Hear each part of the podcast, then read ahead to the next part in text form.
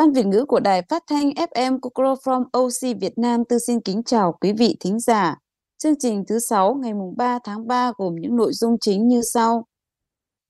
Trong phần tin Việt Nam gồm có 95% người tiêu dùng Việt Nam biết đến hình thức mua trước trả sau hoặc trả góp, và Việt Nam cần thúc đẩy vai trò của chẩn đoán vì tương lai của hệ thống chăm sóc sức khỏe.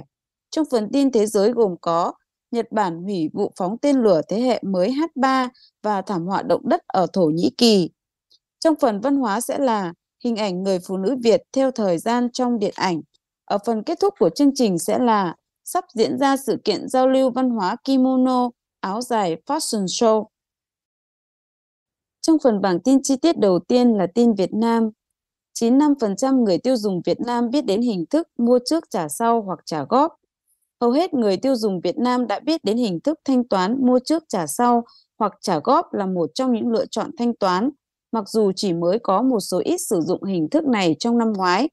Đó là thông tin được đưa ra trong chỉ số thanh toán mới của Mastercard 2022, chỉ số thanh toán mới thường niên thứ hai của Mastercard dựa trên khảo sát người tiêu dùng toàn cầu trên 40 thị trường thuộc 5 khu vực, trong đó có 7 quốc gia châu Á. Chỉ số cũng nêu rõ đa số người tiêu dùng cho rằng việc hỗ trợ từ các tổ chức tài chính lớn như ngân hàng là yếu tố thúc đẩy sự tin tưởng và thoải mái của người tiêu dùng khi thực hiện thanh toán trả góp. Khảo sát cho thấy hình thức thanh toán MTTS hoặc trả góp còn nhiều dư địa để phát triển ở Việt Nam, với chỉ 32% những người tham gia khảo sát đã sử dụng phương thức thanh toán kỹ thuật số trong năm ngoái. Mặc dù chỉ có 62% số người được hỏi cảm thấy thoải mái với thanh toán MTTS hoặc trả góp, khảo sát cho thấy việc hỗ trợ mạnh mẽ hơn đối với các khoản thanh toán trả góp sẽ khuyến khích người tiêu dùng tiếp cận với các dịch vụ thanh toán này. Cụ thể, 77% người tiêu dùng được hỏi đồng ý rằng họ cảm thấy an toàn hơn khi sử dụng giải pháp MTTS hoặc trả góp được hỗ trợ bởi một mạng lưới thanh toán lớn hơn là các nhà cung cấp dịch vụ trong khi 78% số người được hỏi sẽ quan tâm hơn đến các gói trả góp do ngân hàng hiện tại của họ cung cấp. Tiếp theo sẽ là thông tin Việt Nam cần thúc đẩy vai trò của chẩn đoán vì tương lai của hệ thống chăm sóc sức khỏe. Hội đồng doanh nghiệp vừa phối hợp cùng với Việt Nam tổ chức phiên thảo luận về chủ đề xét nghiệm hướng đến một hệ thống chăm sóc sức khỏe tốt hơn cho Việt Nam. Các đại biểu tham gia phiên thảo luận xét nghiệm hướng đến một hệ thống chăm sóc sức khỏe tốt hơn cho Việt Nam diễn ra vào ngày 13 tháng 2 tại Hà Nội. Phiên thảo luận đã đề cập các khó khăn tồn động và thách thức trong hệ thống xét nghiệm chuẩn đoán hiện tại của Việt Nam. Phiên thảo luận cũng đề cập và phân tích những câu chuyện thành công từ các chương trình sàng lọc cộng đồng trong khu vực và quốc tế, vai trò của hợp tác công tư trong việc tăng cường sự tiếp cận của người dân đối với các công nghệ và dịch vụ chẩn đoán tại khu vực thành thị và nông thôn và các chương trình nâng cao nhận thức của người dân cần sự phối hợp nhịp nhàng giữa các cơ quan ban ngành và tổ chức cá nhân. Tại chương trình, các đại biểu khẳng định việc xét nghiệm chuẩn đoán đã, đang và sẽ là chìa khóa để xây dựng hệ thống chăm sóc sức khỏe dự phòng của Việt Nam, thúc đẩy việc đạt được các mục tiêu trong nghị quyết 20, tăng cường công tác bảo vệ, chăm sóc và nâng cao sức khỏe nhân dân trong tình hình mới và cam kết đạt độ bao phủ chăm sóc sức khỏe trước năm 2030. Trong phần tin thế giới gồm có Nhật Bản hủy vụ phóng tên lửa thế hệ mới H3. Theo phóng viên thông tấn xã Việt Nam tại Tokyo, ngày 17 tháng 2, cơ quan thám hiểm hàng không vũ trụ Nhật Bản đã hủy vụ phóng tên lửa thế hệ mới H3 do có ít nhất một động cơ đẩy của tên lửa không kích hoạt mặc dù động cơ chính đã hoạt động. Vụ phóng này được thực hiện tại trung tâm vũ trụ Tanegashima trên đảo Tanegashima thuộc tỉnh Kagoshima sáng cùng ngày. Vào thời điểm phóng, những người chứng kiến nhìn thấy khói bay lên từ phía dưới của tên lửa. Điều này chứng tỏ động cơ chính đã được kích hoạt. Tuy nhiên, tên lửa vẫn không rời khỏi bệ phóng. Theo phóng viên của bên phía thông tấn xã Việt Nam tại Tokyo, thì động cơ chính đã hoạt động 6,3 giây trước khi tên lửa rời bệ phóng theo kế hoạch. Các tên lửa đẩy dự kiến sẽ hoạt động 0,4 giây trước khi tên lửa rời bệ phóng, nhưng điều đó đã không xảy ra. Trước đó, NASA dự định phóng tên lửa H3 vào cuối tháng 3 năm 2021. Tuy nhiên, cơ quan này đã lùi thời gian phóng gần 2 năm do vấn đề liên quan tới động cơ mới phát triển LE9 và việc thay thế linh kiện sau thất bại trong vụ phóng tên lửa Epsilon 6 tháng hồi tháng 10 năm ngoái. Tiếp theo sẽ là thảm họa động đất ở Thổ Nhĩ Kỳ. Số người chết trong thảm họa động đất ở Thổ Nhĩ Kỳ tăng lên gần 42.000, trong khi lực lượng cứu hộ tiếp tục chạy đua với thời gian tìm người sống sót. Cơ quan ứng phó thảm họa và tình trạng khẩn cấp Thổ Nhĩ Kỳ hôm nay cho biết nạn nhân tử vong trong trận động đất hôm 6 tháng 2 ở nước này tăng lên 36.187 người. Syria chưa công bố con số thống kê chính xác, nhưng ước lượng số người chết là hơn hơn 5.800 người, đưa tổng số nạn nhân thiệt mạng ở hai nước lên gần 42.000 người.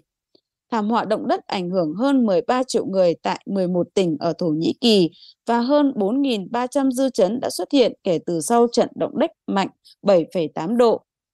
Hơn 253.000 nhân viên tìm kiếm và cứu hộ đang đào bới các đống đổ nát để tìm kiếm nạn nhân. Khoảng thời gian vàng 72 giờ của chính dịch giải cứu đã trôi qua, nhưng các bác sĩ cho rằng vẫn có cơ hội tìm thấy người sống sót, tùy thuộc vào họ đang mắc kẹt và bị thương thế nào, cũng như điều kiện nhiệt độ xung quanh. Lực lượng cứu hộ miêu tả những người sống sót sau 5 ngày mắc kẹt là phép màu. Lực lượng cứu hộ hôm nay còn giải cứu thiếu nữ 17 tuổi trong đống đổ nát ở tỉnh miền Nam. Cô ấy có vẻ ổn, có thể mở và nhắm mắt để phản hồi câu hỏi của lực lượng cứu nạn. Khả năng xuất hiện trận động đất mạnh 9 độ ở gần QU là sấp xỉ một lần mỗi 10.000 năm. Một quan chức Bộ Năng lượng Thổ Nhĩ Kỳ nói nước này chưa có kế hoạch đánh giá lại dự án hạt nhân này. Trong phần văn hóa sẽ là hình ảnh người phụ nữ Việt theo thời gian trong điện ảnh. Giai đoạn năm 1975 đến năm 1986 đánh dấu cuộc chuyển mình mạnh mẽ của điện ảnh Việt. Theo sách Lịch sử điện ảnh Việt Nam của biên kịch Nguyễn Thị Hồng Ngát, lúc này dòng phim tuyên truyền bắt đầu nhường chỗ cho dòng phim phản biện và phim thân thiện với công chúng. Đặc biệt kể từ sau công cuộc đổi mới năm 1986, các nhà làm phim đã dùng hình ảnh người bà, người mẹ, người chị để đại diện cho sự kiên cường và bền bỉ của người Việt khi thích ứng những thay đổi kinh tế, văn hóa và xã hội của đất nước. Năm 1986, chính phủ Việt Nam chuyển từ mô hình kinh tế bao cấp sang nền kinh tế thị trường, tạo lên nhiều sự thay đổi trong mọi khía cạnh đời sống xã hội. Nếu thời kỳ thuộc địa để lại cho nền điện ảnh Việt những thước phim tài liệu phim ngắn, thì điện ảnh thời kỳ xây dựng chủ nghĩa xã hội tại miền Bắc đã mang đến những bước chuyển mới.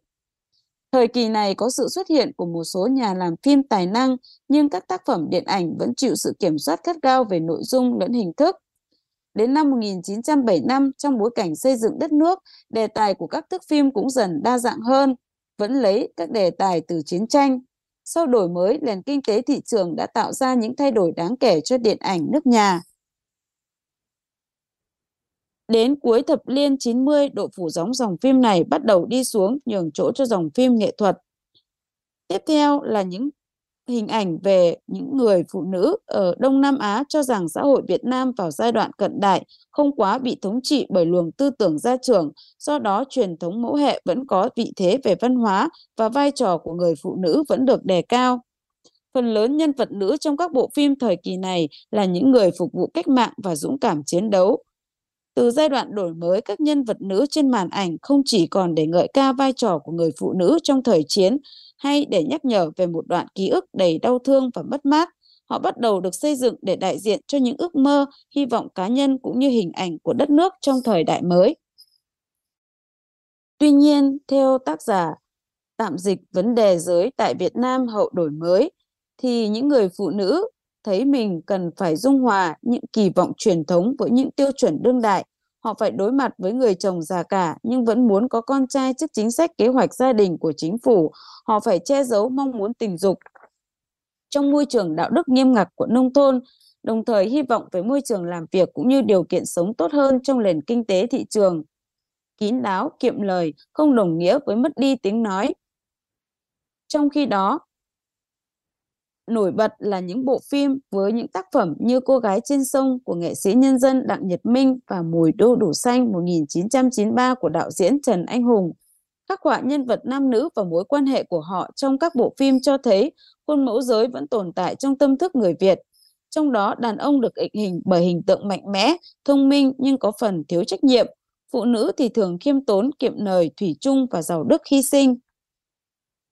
Cô gái trên sông là bức tranh hiện thực gây nhiều tranh cãi khi thể hiện sự đồng cảm với nhân vật gái bán hoa, cũng như trong cách xây dựng hình tượng người chiến sĩ cách mạng bội tình trong xã hội.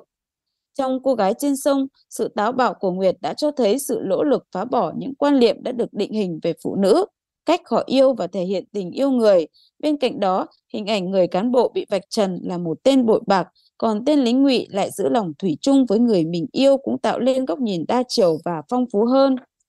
Trong mùi đu đủ xanh, cụ thể là sau những năm 1986, tác phẩm của các đạo diễn gốc Việt ở nước ngoài cũng được diện kiến khán giả trong nước sau khi Việt Nam mở cửa. Trong đó chúng ta có Mùi đu đủ xanh, bộ phim dài đầu tay đầu tiên của Trần Anh Hùng.